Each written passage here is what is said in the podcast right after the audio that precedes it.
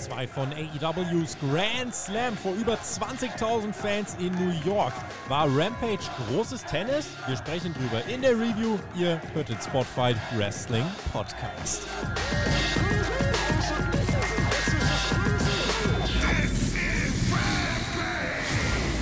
Ja, Miro, wir freuen uns doch auch. Was passiert denn hier? Ihr habt ganz richtig gelesen. Das ist der Spotfight Wrestling Podcast am Sonntag mit Rampage. Mein Name ist Tobias Enke. Ich melde mich weiter aus der Urlaubszentrale, aber wir haben heute spontan gesagt, komm, wenn Rampage zwei Stunden geht und auch vor 20.000, dann äh, komm, sprechen wir halt auch da nochmal drüber. Genau das wollen wir heute tun. Ihr hört den Spotfight Wrestling Podcast mit der Review zu AEW Rampage Grand Slam. Der Alex, der hat sich ja schon in den wohlverdienten Urlaub verabschiedet. Mit Flitterwochen war jetzt nicht so viel. Äh, ich möchte auf das äußerst, wirklich äußerst kontroverse Finish verweisen, was wir äh, hatten, ja, beim Sommerquiz-Finale. Also Marcel, wir haben dann auch noch ein Hühnchen zu rupfen. Ich würde sagen, äh, wir haben ein Date im Nachschlag am Dienstag, äh, das den TJ so screwst. Ne, das kann ich hier nicht, das kann ich mir als Tag-Team-Partner so nicht anschauen. Insofern, äh, Alex habe ich jetzt trotzdem in den wohlverdienten Urlaub geschickt und die Rampage-Review heute mache ich mit äh, ja, einem Podcast-Gast, der es immerhin bis ins Halbfinale geschafft hat. Verlor dort gegen den Sommerquiz, gegen den bestrittenen Sommerquiz-Sieger, Shaggy Schwarz. Ihr hört ihn dann bald auch in einem neuen Format auf unseren Kanälen. Heute spontan hier in der Rampage-Review unser Peter ohne T oder auch Per. Hallo! TJP. TJP, ja, äh, oh Gott, TJP, ist das nicht auch, gibt es nicht so einen Autoschrauber, der, der heißt Ey, das ist ja JP Performance, ist das. Wie, ja, genau, wegen JP, das reicht mir schon, um darauf zu kommen. Und jetzt wegen TJT, weißt du, und dann habe ich halt mit äh, Alex eine Review aufgenommen. Ach nee, wir haben einen Nachschlag aufgenommen, deswegen haben wir uns jetzt TJP genannt, anstatt TJT. Herzlich willkommen in der Rampage-Review, mein Lieber. Ja, einen wunderschönen guten Tag, lieber Tobi und liebe Zuhörer. Äh, ich habe mich verirrt nach AEW. Ähm, sonst bin ich immer bei NXT, aber du hast gesagt Indie Catch und dann dachte ich mir, ja gut, Indie Catch gibt es auch bei AEW, gerade bei Rampage. Dann schaue ich doch einfach mal vorbei. Du sagst, ich habe es zwar ins, bis ins Halbfinale geschafft bei dem umstrittenen Sommerquiz, aber das ist völlig okay für mich. Ich meine, ähm, mein Lieblingspodcast-Partner Shaggy hat das Ding gewonnen am Ende und äh, besser geht's doch eigentlich gar nicht. Meine erste Message heute, wenn ihr es am Sonntag hört, geht wählen. Privileg, nutzt es, wenn ihr es noch nicht getan habt. Und meine zweite ja. Message, äh, direkt um einigen mit aus den Segeln zu nehmen, das hier ist eine spontane Geschichte. Bitte seht diesen Podcast als absoluten Zusatz, ja. Also dieses Wochenende haben wir ja auch Extreme Rules. Die Preview gibt es bereits auf Patreon. Äh, die SmackDown-Review kam gestern selbstverständlich. Morgen dann die Live-Review mit Marcel und Herr Flöter zu Extreme Rules. Hauptkampf kehrt nächste Woche zurück. Ein QA gibt es also wirklich ganz viele Sachen. Im Community-Tab findet ihr bei uns auch dann immer den Sendeplan am Sonntag oder am Montag für die Woche.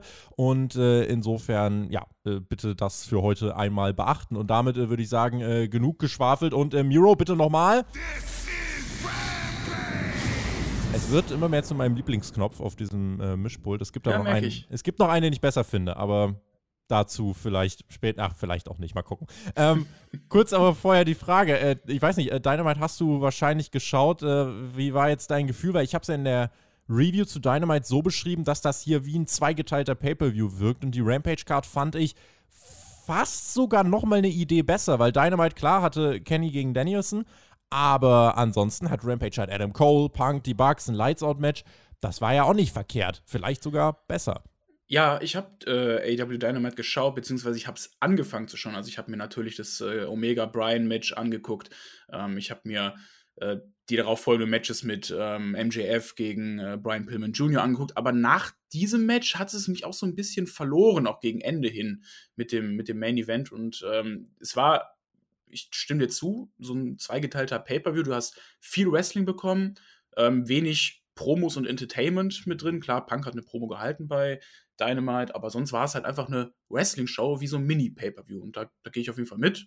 Ähm, Rampage, ja, hatte auch einige Namen, die ähm, auf jeden Fall ziehen, wie jetzt zum Beispiel CM Punk, der jetzt sein erstes TV-Match nach sieben Jahren gemacht hat und auch Adam Cole im Six-Man-Tag-Team-Match, was ein richtig geiles Match war, wo wir noch später zu kommen werden. Ähm, also waren beides richtig geile Shows. Zwei Stunden Rampage. Wir gehen rein. Ricky Starks und Tess sitzen direkt zu Beginn am Kommentatorenpult. Dann wurde die Card durchgegangen. Und wir wussten also, welches Match wird die Show eröffnen. Wir eröffnen nämlich mit Powerhouse Hobbs und Hook. Die kommen nämlich raus. und dann legen wir nach mit dem Entrance von CM Punk. Also Rampage wurde ja auch direkt danach Dynamite aufgezeichnet. Das heißt, wir gehen hier quasi gerade äh, in die dritte Stunde. Aber rein stimmungstechnisch, finde ich, hat man nichts von einem Loch oder so gemerkt, ne? Nee, also die haben den Entrance weiter gefeiert und zelebriert. Ähm, hatte ich auch noch mal ein bisschen überlegt, weil du hast an dem Abend, glaube ich, zwei Stunden Dynamite, zwei Stunden Rampage. Du, haben die auch noch Dark danach Davor gab es wohl eine Dark-Aufnahme, ja. Also, hätten, ja, okay. also die Fans waren ungefähr fünf Stunden eingespannt.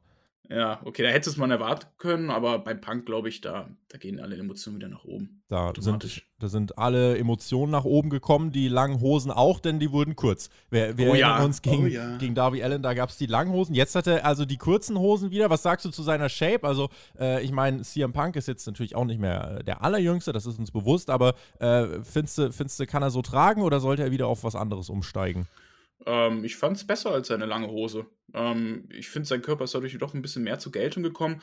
Und wenn, wenn du aus der Zeit kommst, wie wir beide, die auch 2011 äh, sehr, sehr intensiv verfolgt haben, die, das Hoch von CM Punk bei WWE, da kommt halt auch schon Nostalgie-Feeling mit auf und dann mhm. macht es auch direkt Spaß, wieder das zu sehen. Und ich finde wirklich die kurze Hose besser als die lange Hose. Ich glaube, das bringt seinen Körper mehr äh, oder zeigt seinen Körper besser als mit der langen Hose. Mhm. Also solange er noch nicht wie Sting mit einem T-Shirt catchen muss, äh, und das muss er, denke ich, noch nicht, äh, sollte, sollte das alles äh, okay sein. Ich gucke nochmal, also CM Punk ist gerade 42, äh, dafür ist das alles, denke ich, soweit in Bestes Ordnung. Wrestling, Alter. It's Clobberin Time, hat er uns äh, geflüstert und ähm, dann, ja, macht er sich auf in den Ring. Dort übrigens also das AEW-Logo und das Rampage-Logo, finde ich nice, dass die da sind. Und auch das als Opener zu bringen, fand ich eine gute Entscheidung, weil einfach das stimmungstechnisch am meisten Sinn gemacht hat hat, weil die Leute das am meisten sehen wollen, weil es halt auch klar war, dass das Wrestling technisch ähm, nicht das beste Match der Card werden wird. Dafür haben wir nachher einfach noch viel zu großes Kino gesehen. Insofern mhm. eigentlich ganz smart. Und die, die Story des Matches ist eigentlich relativ kurz erzählt. Punk äh, hat sich halt äh, ja, vor, im Voraus schon geäußert, er will Hobbs schlafen schicken, hat dann hier im Laufe des Matches viel gesellt, wollte Hobbs overbringen und ähm, ja, hat er das geschafft, ist halt die Frage. Also die, die Crowd stand auf jeden Fall komplett hinter CM Punk. Ähm, bevor wir über den Ausgang sprechen, was, was, sagst du? Wie sahen beide in diesem Match aus? Wer kam für dich äh, gut weg, nicht so gut oder haben beide ordentlich performt? Ähm, ich bin von Hobbs jetzt auch nicht der größte Fan. Ich bin auch eher ein Casual AEW-Schauer. Ich habe die letzten Wochen deutlich intensiver verfolgt, als es jetzt zum Beispiel in den ähm, Monaten war, wo gar keine Zuschauer da waren. Aber Hobbs überzeugt mich auch noch nicht so richtig und ich hatte auch das Gefühl, bei der Crowd, da waren jetzt auch nicht so viele Reaktionen bei seinem Entrance dabei.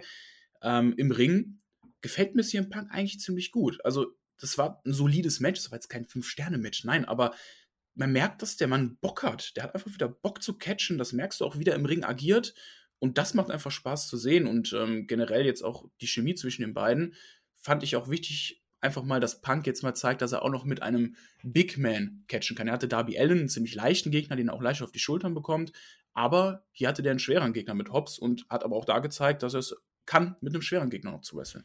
Punk hat sich getraut, aus der Distanz einen Mittelfinger gegen Hook zu zeigen. Die Attacke traut er sich natürlich nicht, äh, aber da hat man ordentlich was geteased. Hobbs übernahm dann nach wenigen Minuten eben die Kontrolle. Punk zählt, zählt, zählt. Kleine Comeback-Versuche. GTS wurde dann auch mit einem Spinebuster gekontert. Das fand ich schon gut. Ähm, also Hobbs hat hier generell, er, er, man hat schon gemerkt, CM Punk wollte, dass der wirklich auch ein paar Aktionen zeigt. Es gab eigentlich an sich äh, auch, auch viele smooth Spots, aber ein, zwei Spots sind dann eben auch ein bisschen rougher gelaufen. Zum Beispiel äh, gab es dann die eine Szene, Punk will den Hurricane Runner vom Top Rope zeigen, Hobbs kontert, Powerbomb-Ansatz, hält ihn fest und dann kontert Punk aber wieder in letzter Sekunde, schafft die Umdrehung nicht ganz, damit landet er auf dem Kopf, Hobbs landet auf dem Kopf und äh, das hätte ein ziemliches Desaster werden können. Also da finde ich, ähm, ne, musst du, musst du schon sagen, also müssen wir das auch klar benennen, dass das äh, haarscharf war. Das hätte richtig böse ausgehen können. Und das war eben einer dieser Spots, wo man sich gedacht hat, boah, Freunde, passt bitte auf. Und äh, das hat das Match so ein bisschen runtergezogen für mich. Für die Leute in der Halle war es aber so, die waren dadurch noch mehr drin, aus irgendeinem Grund. Die haben da gemerkt, oh krass, äh, das kann ja richtig fies werden. Äh, jetzt schreien wir mal umso lauter. Insofern, ähm, ja, also das hat die Crowd weiter reingeholt. Ich habe mir, äh, ich habe ein bisschen, ja, bin zusammengezuckt. Hook will sich dann einschalten. Punk stellt sich vor ihn. Hobbs rast an. Punk weicht aus. Hook fällt. Hook down. Und dann gibt es den GTS und den Sieg per für CM Punk. Ja, Hook ist auch das längst aufgebauteste Debüt ever wahrscheinlich im Pro Wrestling, oder? Ja, äh, eigentlich sollte er gar nicht debütieren, weil dann kann ich meinen Gag fortsetzen. äh, ja, nee, geiles ähm, ja, Match bis auf das, was du natürlich gesagt hast mit dem Hurricane Runner. Vielleicht sollte es hier im Punk darauf achten, sich von Match zu Match zu, zu steigern und solche Aktionen erstmal mit ähm, ja, Personen eines kleineren Kalibers versuchen, zum Beispiel mit der Größe von Darby Allen. Da ist so ein Big Man Hobbs vielleicht nicht die beste Variante, sowas wieder zu zeigen nach so langer Zeit. Ähm, aber wenn man da jetzt mal drüber Nummer schaut, dann war das ein solides Match, ein solider Opener und die Crowd hatte auch Bock drauf. Von daher will ich da jetzt auch gar nicht viel Negatives zu sagen. 13,5 Minuten. Also ich muss sagen, die 13,5 Minuten gingen relativ schnell rum. Äh, mhm. Äh, ordentliches Match. Das gegen Darby fand ich noch ein bisschen besser. Punk halt eben eine klare Zielsetzung, Hobbs zum Star zu machen. Das hat so halb funktioniert. Würde jetzt halt nicht sagen, dass Hobbs im Standing viel äh, weiter ist durch dieses Match. Dafür war auch der, der Aufbau insgesamt vielleicht ein bisschen äh, zu kurz. Wenn jetzt wirklich ein Match gegen Hook kommt, der kann, meine ich jetzt aber ernst, dann kann Hook wirklich zu einem Star werden, allein deswegen, weil es eben sein Debüt wäre. Und wenn der da jetzt Sachen macht, die keiner, äh, die keiner erwartet, wenn sein erster Eindruck äh, trotz einer Niederlage dann so positiv ist, dann kann Hook mit einem guten Standing wirklich einsteigen. Ich habe aber absolut keine Ahnung, äh, wie, wie gut äh, der Mann wirklich im Ring ist. Ich weiß nur, dass sich keiner traut, ihn rauszufordern bisher. Aber trotzdem, ähm, da baut man auf jeden Fall was auf. Ich glaube, diese Geschichte mit Team Test, die ist noch nicht vorbei, äh, gerade wenn man sich dieses Match anschaut. Aber ähm, ich bleibe dabei, CM Punk hat, äh, auch wenn es diese ein, zwei rough-Momente gab, hat weiter eine Daseinsberechtigung außerhalb des Rings und auch im Ring. Ähm, und äh, deswegen, ja, denke ich, er wird sich, wie du es gerade gesagt hast, er wird sich weiter steigern. Jetzt war halt Hobson körperlich auch ganz anderes Kaliber als Darby Allen.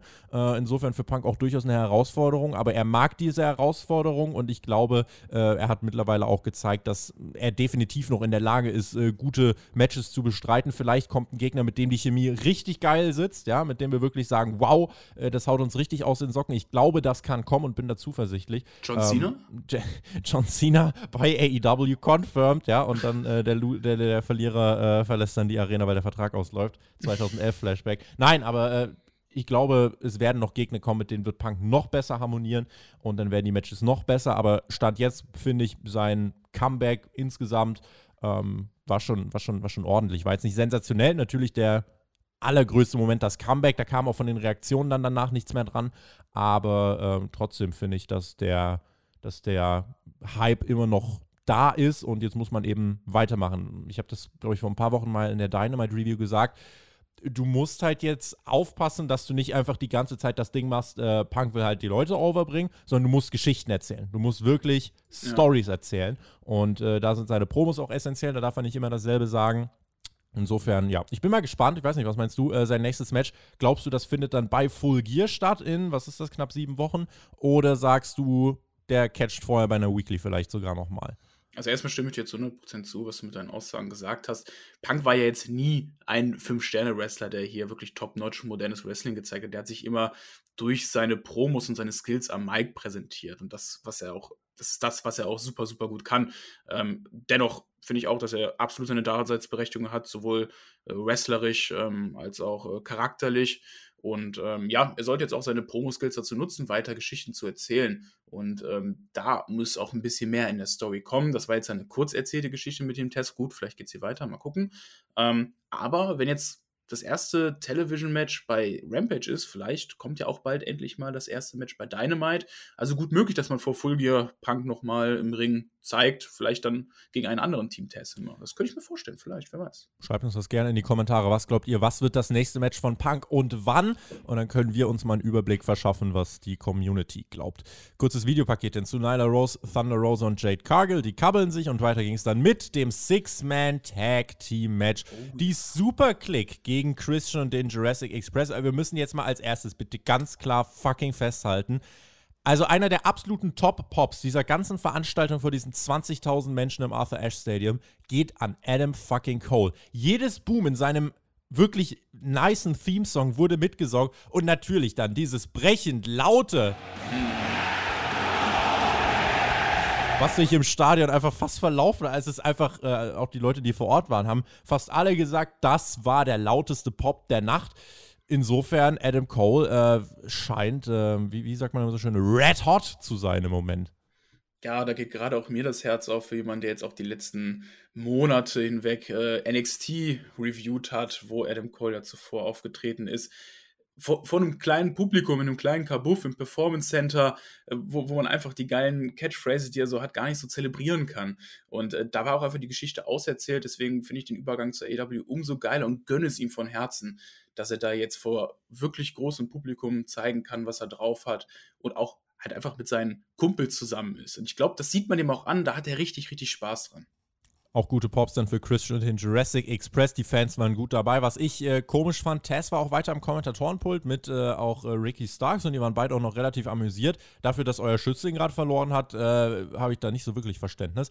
Aber. Schwamm drüber. Schwamm drüber. Aber da will ich trotzdem nochmal unterstreichen: man sieht hier bei AEW, was für einen Unterschied trotzdem auch Theme-Songs machen, oder? Also, weil bei allen Entrances hier beim Six-Man-Tag, äh, da war ja, waren ja die Entrances allein schon ein Highlight. Dann beim Jungle Boy, wie die Leute abgehen. Äh, also ich fand das äh, war schon ziemlich nice. Und das Match selber war halt dann das typische Young Bucks Match. Einige hassen das ja. Äh, ich, ich gehöre halt zu denen, die es äh, mögen. Also wirklich boom, boom, boom, boom, boom. Ein Spotfest sondergleichen. Die Bucks haben in den letzten Monaten ja, glaube ich, eigentlich allen äh, gezeigt, auch äh, ne, eben die Wrestling-Experten haben das dann anerkannt, äh, dass sie eben nicht nur den Young Bucks-Match-Stil gehen können, die können eben auch Oldschool worken, die können die Oldschool-Heel-Rolle worken. Also, das haben sie gerade auch jetzt gegen äh, Phoenix und, und Penta im Käfig, haben sie das auch gezeigt, ja. Und das ist wirklich, äh, damit machen sie sich halt wirklich zu einem der besten Tag-Teams aller Zeiten. Ich finde, kann man, kann man gar nicht groß äh, gegenargumentieren hier haben sie halt dann gezeigt, äh, den Stil, der sie halt groß gemacht hat. Der Jungle Boy bekam viel Zeit im Ring, finde ich gut. Großer Hottag dann zum Luchasaurus, der, egal was man von ihm hält, einfach starke Reaktionen zieht. Die Fans, äh, das ist ja mein, mein Credo, Fans haben immer recht, merkt euch das. Und hier haben sie auch den Luchasaurus wieder gefeiert, sind steil gegangen. Jeder sah gut aus. Christian und der Jungle Boy wurden dann kurzerhand von der Stage geschmissen. Im Ring gibt es den Panama Sunrise gegen den Lang, den BTE-Trigger und den Last Shot von Cole, der jetzt einfach nur Boom heißt. Und dann gewinnen die Heels relativ clean pair in einem Popcorn-Match. Ich bin ja auch ein Fan. Ich bin ja ein Wrestling-Mark von modernem Wrestling und äh, das, was die Young Bucks wirken, das, das liebe ich dann schon. Äh, ein Spotfest nach dem anderen. Da bin ich dann auch einfach drin im Match. Ähm, ich bin jemand, der braucht diese hohe Intensität in Matches, um auch, auch dran zu bleiben. Und da geben die mir genau das, was ich halt will. Und äh, ja, Cole war halt auch im Match wieder fucking over. Ja. Ähm, man, man, hat ihn einfach angemerkt, wie krass Bock er hat. Auch die Sequenz, wo die Young Bucks ihm da auf die Wange küssen, während er da im, äh, im Submission Hold ist. Es ist, es ist einfach geil. Und es macht richtig Spaß, dazu zu gucken. Ähm, und der Luchasaurus hat für mich aber jetzt ähm, nicht am Momentum verloren. Der hat ja einiges einstecken müssen zum Ende. Ne? Also der hat äh, einmal. Nicht geschwächt. Nee, also der hat den BTE-Trigger gefressen, der hat vorher, äh, danach, nee, danach war es, glaube ich, den, den Boom gefressen. Vorher Panama Sunrise noch. Ja. Panama Sunrise auch noch. Also der hat einiges gefressen, bevor er gepinnt wurde, muss man mal sagen. Ist auch ein Dino. Ist auch ein Dino. Oder ein Saurus, ja. Also der, Und der hat den, den Undertaker-Sit-Up gemacht. Den hat er auch gemacht, ja. Also das brauche ich jetzt zum Beispiel nicht, aber äh, es ist halt, ich meine, im Endeffekt äh, ist halt entscheidend, äh, dass er auch derjenige ist, der gepinnt wird. Das ist die absolut richtige Entscheidung. Christian sollte nicht gepinnt werden. Ich glaube, der hat bei AEW erst eine Niederlage. Äh, mhm. Das kann ich eben einmal schauen. Der Jungle Boy, der sollte auch nicht gepinnt werden, denn nach dem Match haben wir ja auch gesehen, dass es dann den Staredown gab äh, zwischen dem Jungle Boy und Adam Cole. Das Match wurde dann für die nächste Ausgabe von Dynamite bestätigt. Also da können wir uns auch auf äh, jeden Fall freuen. Ich gucke gerade einmal, Christian Cage steht bei AEW äh, hier auf der Website von AW steht 10 zu 1. Das heißt, er hat bei AW erst ein einziges Mal äh, verloren, Kenny beziehungsweise Omega. wurde erst einmal äh, gepinnt. Das war gegen Kenny Omega. Und ähm, da muss man sagen, ist das, äh, ist das eine ordentliche Bilanz. Und äh, der Luchasaurus, das ist halt. Ich freue mich einfach, dass ich mich darauf verlassen kann, dass wirklich, wenn die Heels gewinnen, und das finde ich in dem Fall auch also finde ich richtig, Adam Cole sollte jetzt gerade noch nicht verlieren. Ähm, einfach so, da, da finde ich es dann okay, dass der ähm, ja, dass er dann jetzt hier den Pin einsteckt. Insgesamt das Match, guckt es euch an. Also ich fand's, also ja. die 20.000 Leute haben sich zurückgelehnt, hatten Spaß, äh, haben gefeiert und äh, das war halt eine coole Wrestling-Party in dem Stadion. Und äh, ich denke, jeder, jeder, der da äh, ja, Wrestling-Fan ist und ein bisschen was mit diesem Young Bucks-Stil anfangen kann, der äh, wird auch mit diesem Match äh, wirklich was anfangen können. Und auch der Run von Adam Cole-Matches, also zwei haben wir bisher gesehen bei AW, beide in meinen Augen sehr gut. Und das gegen den Jungle Boy ich lehne mich aus dem Fenster, wird auch sehr gut. definitiv 10 Minuten Top Wrestling haben wir da gesehen. Guckt es euch an. Macht auf jeden Fall Spaß. Tatsächlich waren es ja, elf, elf, Minuten. Also es kam äh, mir fast äh, insgesamt, ich weiß nicht, äh, es kam mir irgendwie kürzer sogar noch vor, weil es äh, mit so einer hohen Frequenz geworkt war. Wenn ich mir überlege, das Punk-Match war drei, vier Minuten länger. Krass. Aber beim Thema Matchzeiten kommen wir dann äh, auch gleich ja, noch Punk äh, workt ja auch deutlich langsamer, ne? muss man ja, ja auch Ja, natürlich. Sagen. Plus Singles-Match, plus Six-Man-Tag, das ist ja, äh, ja, ist ja dann nur logisch.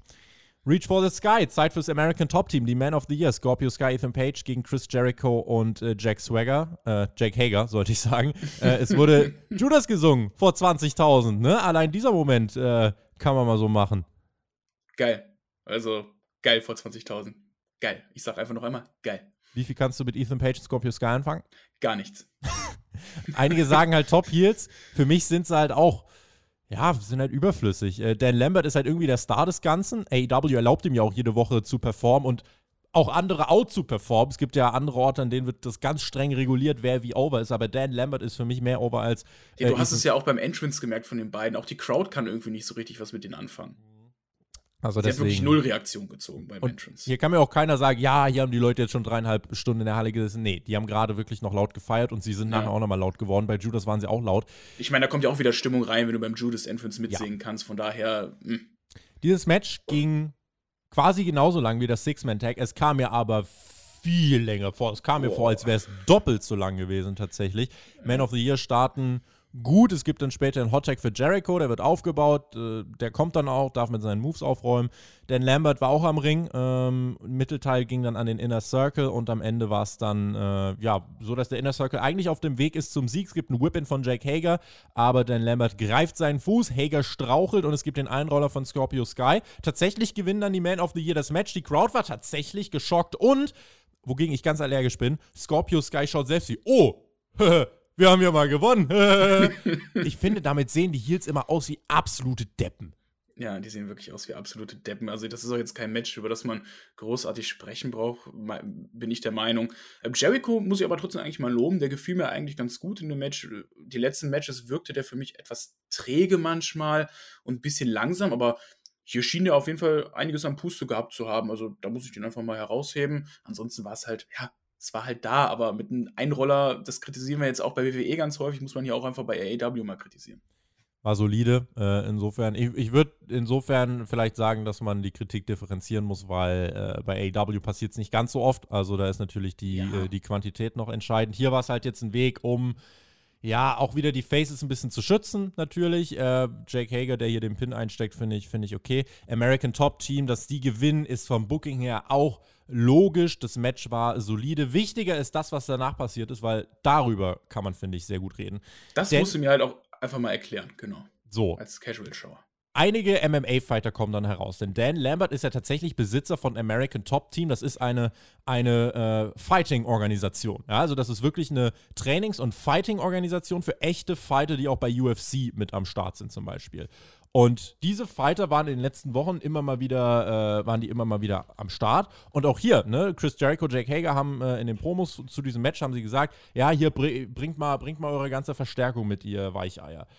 So, und das haben sie hier gemacht. Und äh, hier kamen dann eben die, äh, die, die äh, Fighter kamen dann eben raus und haben sich dann in den Ring gestellt. Und es gibt, nachdem die Faces quasi dann äh, im Ring sich langsam wieder fangen äh, und das Match verloren haben, ist es nicht so, dass sie danach nochmal oben stehen fürs gute Gefühl. Nee, die kriegen danach nochmal aufs Maul. Und zwar richtig. Und, äh, unter anderem von Paige Van Zandt, das ist auch eine, eine Fighterin, eine Bare-Knuckle-Fighterin, meine ich, die, die halt auch, also einfach 27 ist die, die legit äh, einfach im Kampfsport erfolgreich ist. Und, und das ist ein Mann, den wahrscheinlich einige kennen, die auch UFC schauen, weil dort hat er insgesamt auch äh, schon ziemlich gute Erfolge gehabt. Äh, Profikarriere läuft dann jetzt auch schon ein paar Jahre. Ähm, Jorge Masvidal, der Typ ist halt legit auch ein Champion gewesen. Ja, bei äh, Bellator meine ich und bei Strikeforce. Ähm, und der Typ hat dann einfach noch ein Flying Knee gegen Chris Jericho gezeigt. Und man kann ja sagen, was man will, ob einem die Man of the Year des American Top Team gefällt oder nicht. Ich war hier so interessiert an diesem Team, an diesem ganzen Angle, wie lange nicht. Eigentlich glaube ich, seitdem es die Man of the Year gibt, war ich noch nie so investiert in einem Moment, wie es hier war, einfach weil ich mir dachte, ach krass, man geht jetzt wirklich den Weg, und das ist, finde ich, eine sehr schmale und gefährliche Gratwanderung. Du willst jetzt quasi diesen UFC- bzw. MMA-Fight willst du gegens Wrestling stellen. Das ist ja eigentlich eine, eine, eine, Storyline, die an sich ja äh, erstmal in der Theorie klingt das ja ganz gut. Das mhm. in der Umsetzung ist halt richtig, richtig schwierig. Aber das, was man hier gemacht hat, fand ich auf jeden Fall, also interessanter als das Match und eigentlich tatsächlich die interessanteste Entwicklung um die Man of the Year und das American Top Team, seitdem die in den Shows sind. Das habe ich dann auch als Casual am Ende verstanden, was man hier vorhat. Mhm. ähm, aber ja, es ist eine interessante Ansetzung, die man da plant. Ähm, ist halt aber auch immer ein bisschen schwierig. Also bei den ganzen Schlägen von den MMA-Kämpfern hast du auch gesehen, die wussten nicht so ganz, wie sie die faken sollten. Das wirkte für mich irgendwie noch so ein bisschen unbeholfen. Ähm, also dann halt wirklich komplettes MMA-Team gegen Wrestling-Team zu stellen, kann auch mal ganz schnell nach hinten losgehen. Mhm. Klar, äh, UFC ist äh, quasi reales Wrestling, aber immer noch mal was ganz anderes und gab es auch in der Vergangenheit schon äh, Ansetzungen, die nach hinten losgegangen sind. Lustig fand ich am Ende, als äh, Miss Weidel von äh, Ethan Page gezeigt werden musste, wo eigentlich die Cam ist, wo der reinjubeln musste. er so, ah, hier, da, da musst du reingucken, da. Dann hat er sie gefunden. Also du kannst halt ähm, mit so einem MMA gegen Wrestling, den kannst du Wrestling äh, relativ schnell lächerlich aussehen lassen. Ähm, positiv für mich, wie gesagt, es passiert was ums American Top Team und dieses Angle hier, auch von, wie gesagt, also von den Kommentatoren war das gut und auch im, das, was dann eben passiert ist, fand ich, fand ich auch äh, an sich ganz, ganz okay. Die Frage ist, wo will man jetzt hin? Will man jetzt quasi Man of the Year und drei MMA-Fighter gegen den Inner Circle stellen, 5 gegen 5? Willst du ein Singles-Match von Jericho gegen Masvidal? Also das sind halt Sachen, die äh, werden jetzt entscheidend darüber sein, ob das Ding funktioniert oder nicht. Äh, ich gucke gerade mal, übrigens, Masvidal hat eine äh, Statistik von 35 Siegen und 15 Niederlagen. Also ist jetzt nicht, ganz, nicht ganz unerfolgreich, dieser Mann. Äh, ist wohl dann auch äh, durchaus bekannt. Also, ich bin jetzt in der MMA-Szene nicht so tief drin, aber tatsächlich, Masvidal, den Namen hat man dann doch schon mal gehört. Ähm, ist auf jeden Fall für AW auch ein Weg, um vielleicht eine neue Zielgruppe irgendwie ein Stück weit zu finden. Ja, also mhm. Äh, es gab ja in den letzten Jahren den ganz klaren Trend, dass viele Wrestling-Fans sich vom Wrestling abgewandt haben, hin zu UFC, hin zu MMA, weil sie gesagt haben, das ist irgendwie spannender, das packt mich mehr. Äh, vielleicht ist das jetzt ein Weg von AW oder ein Versuch, um zu sagen, hey, wir versuchen diese Zielgruppe jetzt irgendwie wiederzuholen mit einem Crossover-Segment ähm, oder mit einer Crossover-Geschichte. Wie gesagt, ist gefährlich, aber für das, was es jetzt hier war bei Rampage, für mich die spannendste Entwicklung rund ums American Top Team, äh, die es eben bisher gab. Hat jetzt eben relativ wenig mit Ethan Page und Scorpio Sky zu tun. Aber ich bin jetzt gespannt, wo es hingeht. Und auch wenn ich mir, wenn ich auf die Fanreaktion achte, ähm, die Leute haben schon reagiert. Also die waren schon so, oh, krass, der hat den ja jetzt wirklich kaputt gehauen. Insofern ähm, gucken wir mal, in welche Richtung das geht. Ja, aus die, äh, genau, das, das haben sie schon, aber aus diesem Grund möchte ich auch nochmal ein Fazit zu diesem Match ziehen. Für das, was es am Ende war, also woraus, worauf es hinausgelaufen ist, dass du halt die MMA-Fighter präsentieren wolltest, hättest du dieses Match definitiv um drei bis ja. vier Minuten kürzen können. Ja, Weil wenn, wenn du es wenn eh mit einem Einroller am äh, Ende endest, dann kannst du es auch in sechs Minuten zeigen, weil diese Minuten haben für mich beim nächsten Match gefehlt. Absolut, ja, genau. Das nächste Match ging nämlich nur fünfeinhalb Minuten. Das Eight-Man-Tag-Team-Match zwischen dem Hardy Family Office, Butcher und Blake Blade und Private Party gegen Santana, Ortiz und die Lucha Brothers. Also gerade Santana und Ortiz richtig starke Reaktionen in ihrer Hometown bekommen.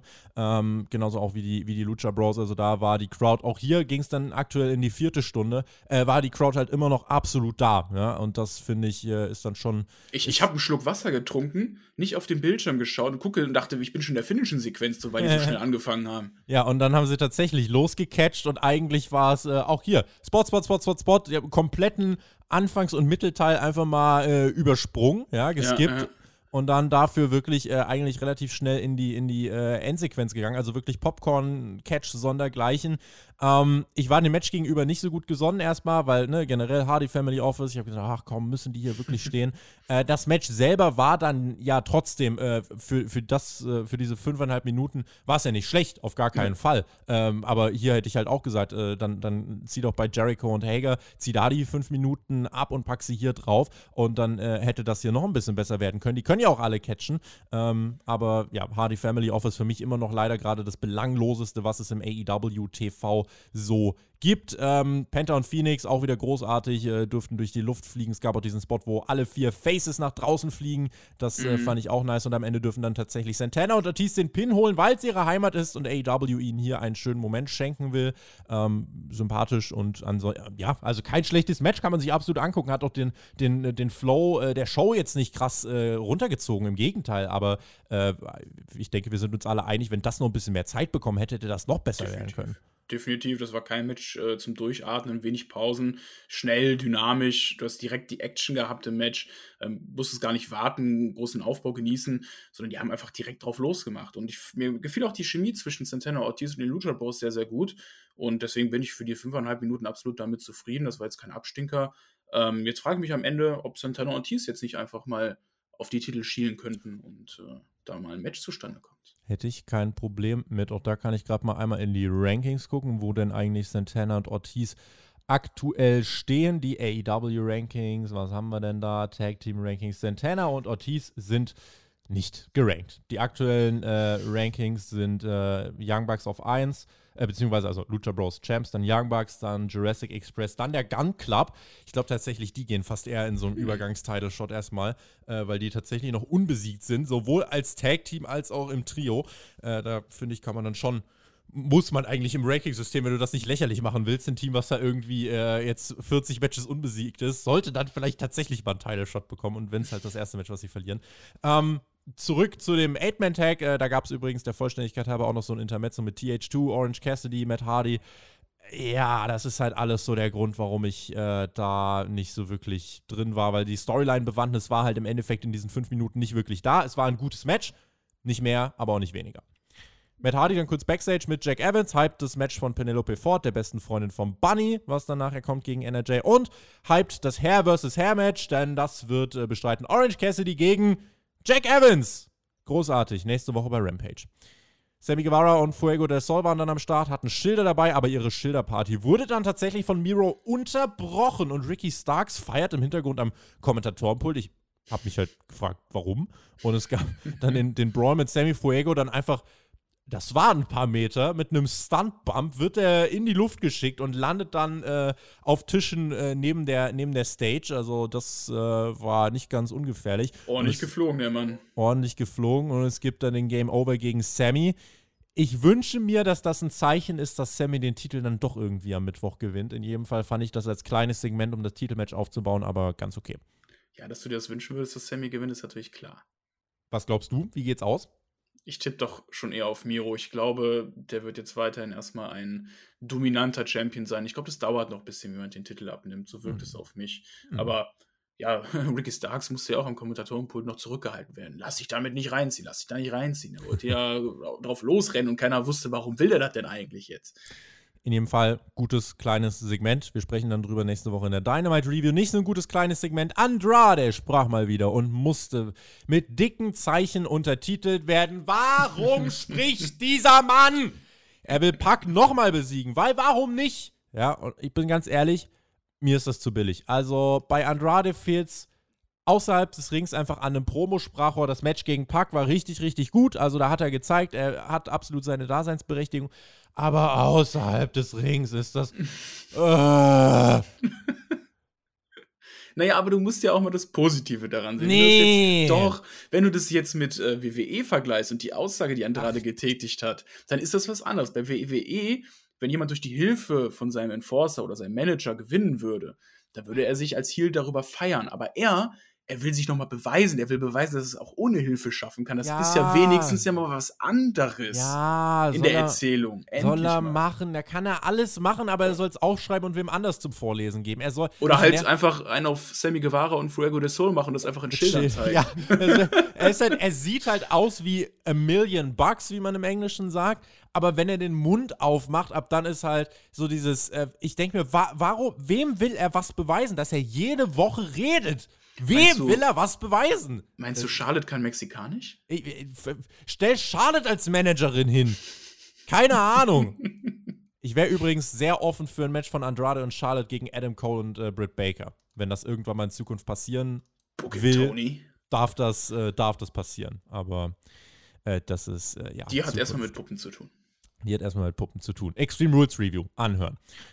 NRJ traf dann auf Penelope Ford. Äh, Jim Cornette würde jetzt sagen, das sind auch zwei Püppchen. Crowd war nach dreieinhalb Stunden trotzdem immer noch wacher, als ich dachte. Und ähm, ja, Bunny kam auch auf die Stage, NRJ war am Start.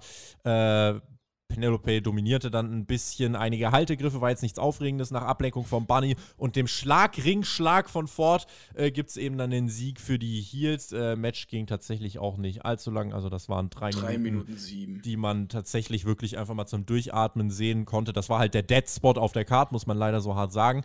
Äh, Ty Conti macht dann den Save, nachdem es einen Beatdown nach dem Match gibt. Das Hardy Family Office kommt raus, stellt sich vor den Ring. Es ertönt die Musik von Orange Cassidy, der sich mit Chris Statlander auf den Weg zum Ring macht. Auch die Dark Order kommt raus, um zu unterstützen. Ist auch als Einheit am Start, vertreiben die Heels und dann verstehen sie sich auf einmal doch nicht mehr. Evil Uno und Stu Grayson äh, verweigern einen Handschlag. Cold Cabana zieht auch hinterher, will schlichten. Also noch nicht ganz Friede, Freude, Eierkuchen. Ja, da musste jetzt einfach nochmal jeder rauskommen am Ende. Mit dem Match selber kann ich wirklich null anfangen. Also mit der Damen-Division bei AW bin ich ja generell einer, der wahrscheinlich weniger mit anfangen kann, außer es geht jetzt wirklich um Brick Baker, Ruby Sohn, das Geschehen um den Titel. Aber alles, was da drumherum spielt, das tangiert mich halt wirklich relativ wenig. Und klar, die Crowd war jetzt nicht komplett tot, aber du hast schon gemerkt, das hat die auch einen feuchten Furz interessiert. Segment war, ja, ich habe es Best of the Rest betitelt. Ähm, tut mir leid, ist gar nicht böse gemeint, aber das war eher so dieses klassische Segment, wo du nochmal zum Kühlschrank gehst vom Main Event. Das hat die Show jetzt nicht aufgewertet. Äh, das war halt, ja, also wäre Rampage keine zwei Stunden gewesen, hätte das hier, finde ich, äh, absolut nicht laufen müssen. Äh, klar brauchst du auch Fäden in der, in der Undercard und so ist schon okay. Manche sehen vielleicht sogar hier drin eine Midcard-Fehde, aber ohne den Hangman ist die Dark Order halt dann doch nochmal ein Stück äh, in, der, in der Relevanz und vom Momentum her abgerutscht. Insofern finde ich, gerade bei allem, was halt jetzt passiert, äh, das sind nicht die Segmente, äh, die die AEW jetzt unbedingt ähm, braucht. Finde ich. Match selber, muss man auch nicht viel drüber reden, drei Minuten. Äh, Doch, das ist das, was die 20.000 Leute ins Stadion zieht. Mhm. Dynamite am Mittwoch. Miro gegen Sammy Guevara. TNT Championship Match. Dante Martin und Matt Seidel gegen Lee Johnson und Cody Rhodes. Ich wittere vielleicht ein äh, bisschen äh, weiteres Cody Rhodes Heal-Potenzial. Außerdem Penelope Fortin, das Barney gegen Ty Conti und NRJ. Sowie Adam Cole, Baby, gegen den Jungle Boy. Und nächste Woche Freitag bei Rampage Orange Cassidy gegen Jack Evans, Hair vs. Hair. Da gibt es dann noch keine Rampage-Review mehr. Mark Henry führt dann sein Pre-Main-Event-Interview durch. Ich finde die ja immer noch ein bisschen zu gekünstelt und zu gestellt, aber der Talk von Eddie Kingston, der war richtig nice. Rastet einfach aus. Jetzt habe ich's verloren. Jetzt bin ich sauer. Jetzt gehe ich kämpfen. Let's go. Den fand ich cool. Ja, das war geil. Hat nochmal gehypt aufs Match. Main Event, Lights Out, Kingston und Moxley gegen äh, Suzuki und Archer. Der Rapper Lil Uzi war auch da. Kennst du den? Lil Uzi, ja, der sagt mir etwas. Ähm, bin ich jetzt aber nicht der, der den hört. Ich bin jetzt eh kein amerikanischer Hip-Hop-Hörer, aber Lil Uzi sagt mir auf jeden Fall was. Hat sich wohl abseits der, äh, der, der Main-Show, äh, sollte es ein, äh, ein Rap-Battle geben von äh, Tony Khan und Max Caster. Tony Khan hat sich Verstärkung geholt von Lil Uzi. Finde ich übrigens ganz lustig, wie man diese Rap-Geschichte von Max Caster, dieses Vergehen jetzt aufgreift und selbst da irgendwie so eine kleine Story nebenbei spinnt. Das ist echt äh, geil, ja. Fand ich ganz nice. So, Lance Archer war am Start, ebenso wie Minoru Suzuki und das heißt 20.000 singen. Und da haben sie natürlich alle wieder gefreut. Generell, was AEW aus dem Suzuki-Incident gemacht hat, äh, höchst amüsierend. Jetzt haben wir bei Spotfight stattdessen, wir haben uns so drüber amüsiert, jetzt haben wir ein Spotfight-Incident nach dem Sommerquiz, aber das mhm. äh, besprechen wir, wie gesagt, dann im, im Nachschlag. Ja, und dann sind wir bei den Entrances. Ich kann auf den nächsten Knopf drücken, denn es war Zeit für. Auch das übrigens nochmal, äh, das übrigens nochmal äh, zur Einordnung, ne?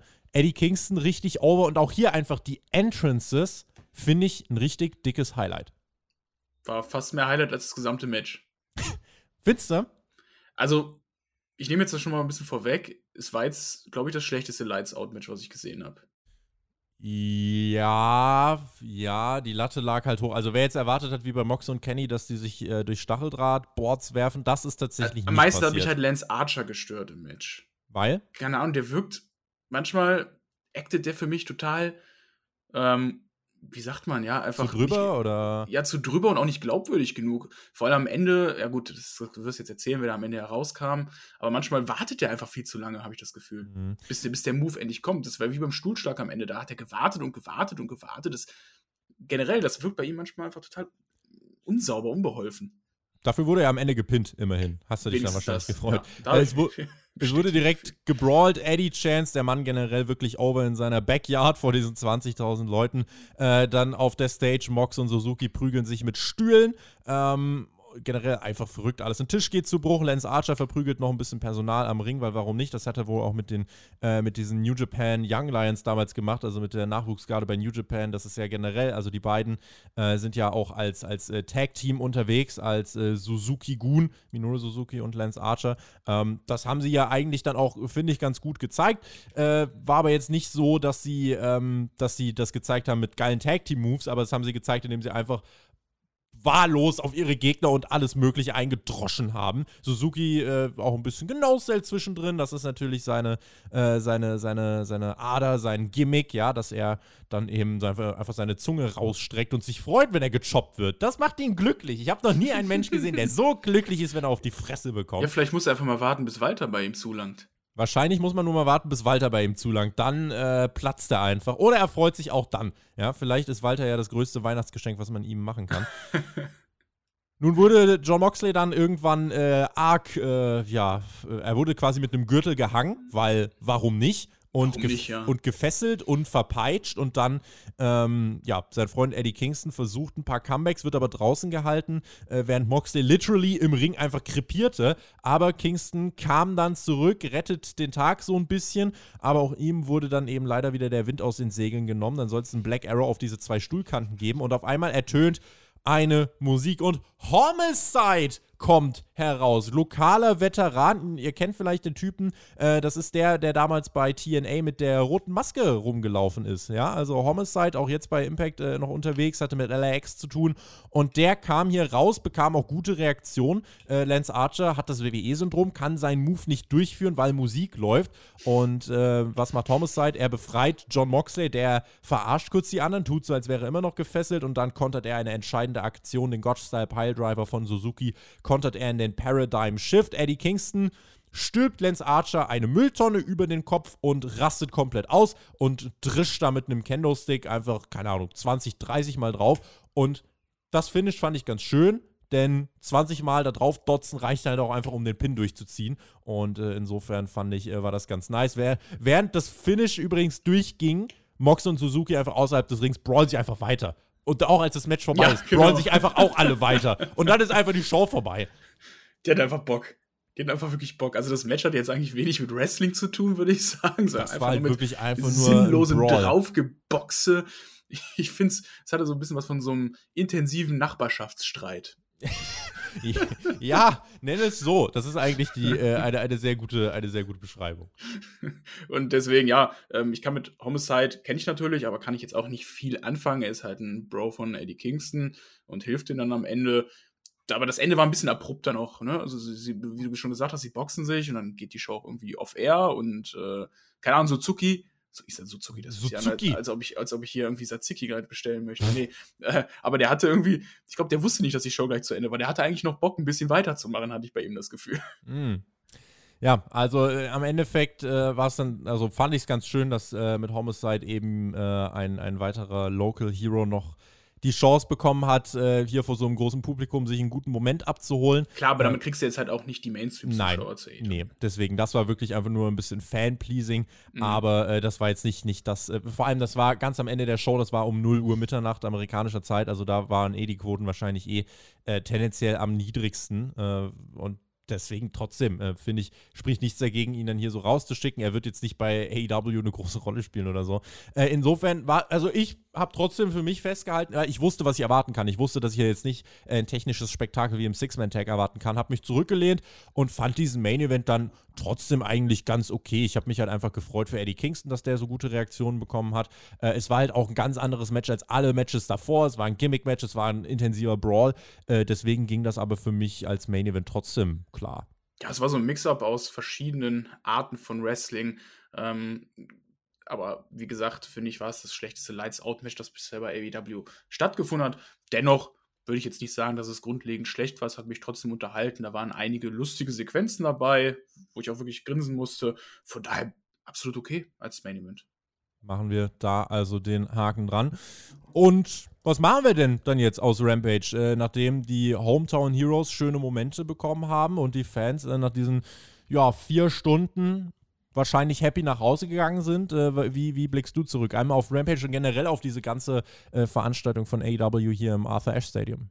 Ja, Rampage hat auf jeden Fall Pluspunkte gesammelt diese Woche. Dadurch, dass halt einfach Grand Slam jetzt bei Dynamite stattgefunden hat und du Grand Slam auch bei Rampage hattest, haben auch beide Shows davon natürlich profitiert.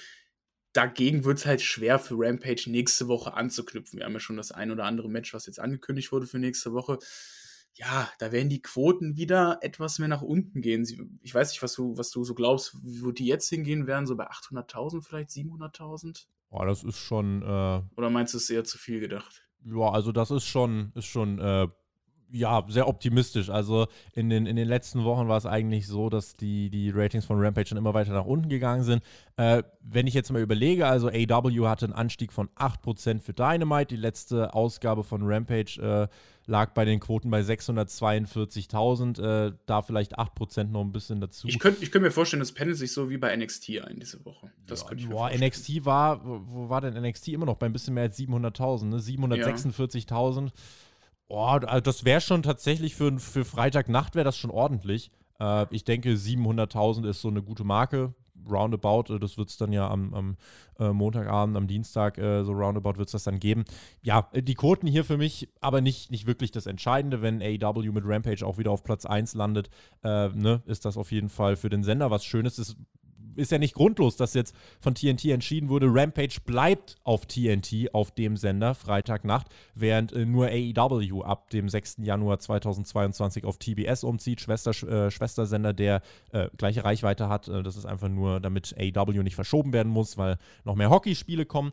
Ähm, insofern das äh, zu den Zahlen am Rande.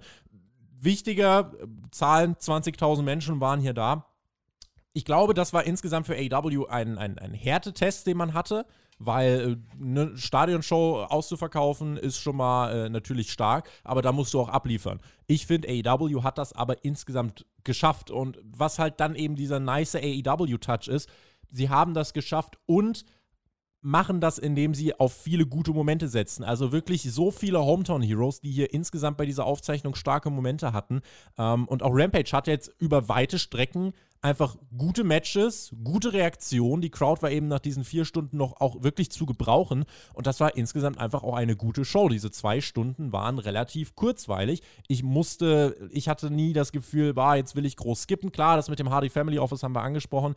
Das ist halt der Minuspunkt. Aber wenn das das Einzige ist, was ich wirklich schlecht finde, dann äh, ist es insgesamt äh, für diese vier Stunden, die wir hatten mit Dynamite und Rampage, und da war das Hardy Family Office das Einzige, was für mich wirklich negativ war, dann sind das für mich äh, insgesamt gute Chancen. Dann hat AEW diesen Härtetest äh, bestanden und ähm, dann, ja, ist jetzt natürlich die Frage, wie geht's weiter? Von mir aus darf man jetzt äh, diese, dieses Arthur Ashe Stadium, ganz ehrlich, einmal im Jahr ein Pay-Per-View dort, warum nicht? Also, mhm. man, man kriegt das voll, das Ambiente ist richtig nice, es wirkt wirklich big time und ähm, ja, also ich würde hier sehr gern äh, ein drei Stunden, dreieinhalb Stunden Pay-Per-View sehen.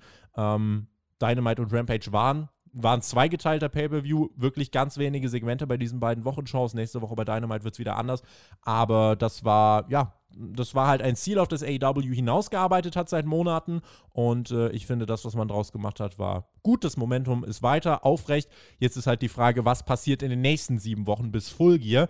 Da hat man jetzt ein kleines Loch, was man irgendwie füllen muss. Schafft man am besten mit eben, ja, dem, dem Storyline-Aufbau für Full Gear, möglichst kreativer Storyline-Aufbau. Ähm, tatsächlich glaube ich, die ganze Story um American Top Team könnte in den nächsten Wochen uns überraschen, weil sie stärker wird, als wir das geglaubt haben am Anfang. Dann hast du natürlich die Geschichte um Danielson und Omega, die weitergeht. Dann äh, Adam Cole gegen Jungle Boy. Das wird jetzt auch einfach ein richtig gutes Match. Also, was ich damit sagen will, es gibt nach dem guten bis sehr guten Grand Slam immer noch viele Entwicklungen, auf die ich mich freue demnächst und äh, deswegen auch nächste Woche jetzt einschalten will. Und insofern hat AEW das erreicht, was man hier mit beiden Wochenshows erreichen sollte. Das ist gelungen. Und auch dass Rampage jetzt zwei Stunden ging, ausnahmsweise, fand ich in Anbetracht der Tatsachen insgesamt gerechtfertigt. Ich fand das auch in Anbetracht der Tatsachen gerechtfertigt. Ich finde, AEW hat als Company diese Woche sehr gut gemeistert das zeigt sich einfach schon daran, dass Rampage halt nicht die Show war, wo die B-Ware hingeschoben wurde von AEW, sondern du hast, finde ich, eine gute Aufteilung gefunden für beide Shows. Du hast bei Rampage Punk und Adam Cole zum Beispiel, bei Dynamite halt dann das äh, Brian Danielson gegen Kenny Omega Match. Also da hat es überall Highlights und das, das ist halt das Wichtige auch für mich als Fan, was natürlich auch die Spannung hochhält und mich auch dazu auffordert, beide Shows zu gucken. Und für mich als Casual, der jetzt wirklich nicht jede Woche AW die Full Show guckt, ähm, sind die letzten Wochen schon echt überragend gut und haben auch bei mir wieder das Interesse, ja, das Interesse geweckt, einfach mehr AW zu verfolgen. Und ich habe aber ein bisschen Angst, dass sie die Messlatte so hoch setzen, dass man einfach sowas von denen mittlerweile erwarten kann. AW ist zu gut. Ja, das ist halt wirklich das schon fast das Problem, was ich darin sehe, dass sie die Messlatte jetzt so hoch gesetzt haben. Wir gehen jetzt wieder in den Winter. Der Wrestling-Winter ist generell manchmal öfters äh, kälter, ne? nicht nur wortwörtlich, sondern er ist wirklich manchmal etwas kälter. Und äh, ich würde es mir wünschen, dass sie die Messlatte weiter hochhalten, aber vielleicht müssen die einfach auch mal ein paar schlechtere Shows delivern, damit man auch mal wieder auf den Boden der Tatsachen zurückgeholt wird. Gott, ich hoffe, dass sie das nicht tun. Ich hoffe, dass AW weiter sehr gute Shows delivern wird. Insofern. Du ähm, verstehst meinen Punkt, was ich damit meine, oder? Ich verstehe den Punkt, dass AW so gut ist, dass die Erwartungen so hoch sind. Äh, es ist halt bei AW so, wenn hier irgendwie nur, sag ich mal, irgendwelche Storylines stattfinden und die logisch sind, das allein reicht halt nicht mehr. Also das allein ist das, das ist die Grundsatzerwartung. Das ist das Mindestmaß mhm. dessen, was bei All Elite Wrestling erwartet wird. Bei All Elite Wrestling erwartest du dann äh, große Momente, große Twists. In den letzten äh, Monaten war es dann eben so, auch viele Debüts, das wird man zum Beispiel nicht jetzt Ewigkeiten fortsetzen können, da ist jetzt auch wirklich mal gut, sondern mit den ganzen Debüts, die, du hast die jetzt, das war jetzt die Phase, jetzt musst du wirklich mit denen arbeiten und musst jetzt wieder in den Shows äh, ja, Storylines erzählen, möglichst verschiedene Storylines, nicht immer nur Promo, Attacke, Match nächste Woche, sondern da muss ein bisschen mehr kommen. Ich traue ihnen das definitiv zu. Sie haben das in den letzten Monaten gezeigt, dass sie das durchaus können. Ähm, Gerade wenn ich jetzt auch überlege, der Hangman war noch gar nicht da. Also generell, ne, diese vier Stunden im Stadion sind ausgekommen ohne großes Debüt, ohne großes Comeback und waren trotzdem, finde ich, wirklich gut. Und der Gedanke daran, jemand wie Hangman kommt jetzt noch dazu, jemand wie Adam Cole wird weiter Momentum aufnehmen, ähm, CM Punk wird sich weitere junge Gegner schnappen, äh, Brian Danielson, Kenny Omega geht weiter. Äh, das, das sind schon mehr als genug äh, Potenzial, äh, Potenziale, die du da ausschöpfen kannst. Und insofern ähm, ne, glaube ich, dass AEW da auch viele Möglichkeiten hat, um das Momentum weiter aufrechtzuerhalten, aber eben nicht mehr auf die Schiene, oh, jetzt kommt jemand Neues raus, der mal bei WWE war. Das wird jetzt nicht mehr klappen, sondern da muss man jetzt eben andere Anreize setzen, um eben auch Leute wie dich dann dazu zu bringen, dass sie sagen, oh, ich will das weiterschauen und um vielleicht das, äh, ja, zu erreichen, eben nicht auf auch mal eine schlechte Show setzen, um dich auf den Boden der Tatsachen zurückzuholen, sondern so gut es geht eben auf viele gute Shows am Stück. Und ähm, schauen wir mal, also AW im Moment eigentlich auf einer Streak, kann man, denke ich, sagen. Jetzt ist die Frage, wie machen sie es dann bis zu Full Gear? Ne? Deckel drauf. Deckel drauf. In diesem Sinne, das war die AW Rampage Review, die wir spontan mal eingeschoben haben. Danke, dass ihr das Ganze euch angeschaut habt. Heute Nacht ist Extreme Rules, die Review live hier äh, nach, der, nach der Show bei uns auf YouTube mit Marcel und mit Herr Flöter. Also schaut Extreme Rules gern auch mit den beiden zusammen. Die sind beim Herr Flöter, beim Alex auf Twitch auch im Stream mit den Live-Reactions am Start. Da könnt ihr mit uns durch die lange Wrestling-Nacht gehen und danach eben die live Die beiden hören. sind wirklich extrem. Ja. Die beiden sind tatsächlich extrem. Also, was die sich. Äh, oder wie viele Stunden die sich um die Ohren schlagen, auch nachts, also äh, highly appreciated. Insofern gehen auch Grüße raus ans WWE-Team. Gönnt den beiden auf jeden Fall einen Aufruf, einen Daumen, einen Kommentar, auch unter der Smackdown-Review und dann bei der Extreme Rules Review. Das hier war Rampage. Komm, Miro, mach's noch einmal. Und wenn ihr dieser Review keinen Daumen nach oben gebt, dann wird Miro zu euch nach Hause kommen und euch in den Game Over nehmen. In diesem Sinne, das war's von mir. Äh, denkt dran, wählen gehen und äh, wen es dann betrifft, viel Spaß mit der Extreme Rules Review. Ich bin raus, sage GW, Guinness Wrestling. Per die Schlussworte. Macht's gut. Auf Wiedersehen. Ciao. Es hat mir viel Spaß gemacht, das erste Mal über AEW hier sprechen zu dürfen. Vielleicht sieht man uns beide ja mal irgendwann wieder. Ähm, damit bin ich aber auch raus. Genießt das Wochenende. Haltet die Hände über der Bettdecke. Ciao, ciao.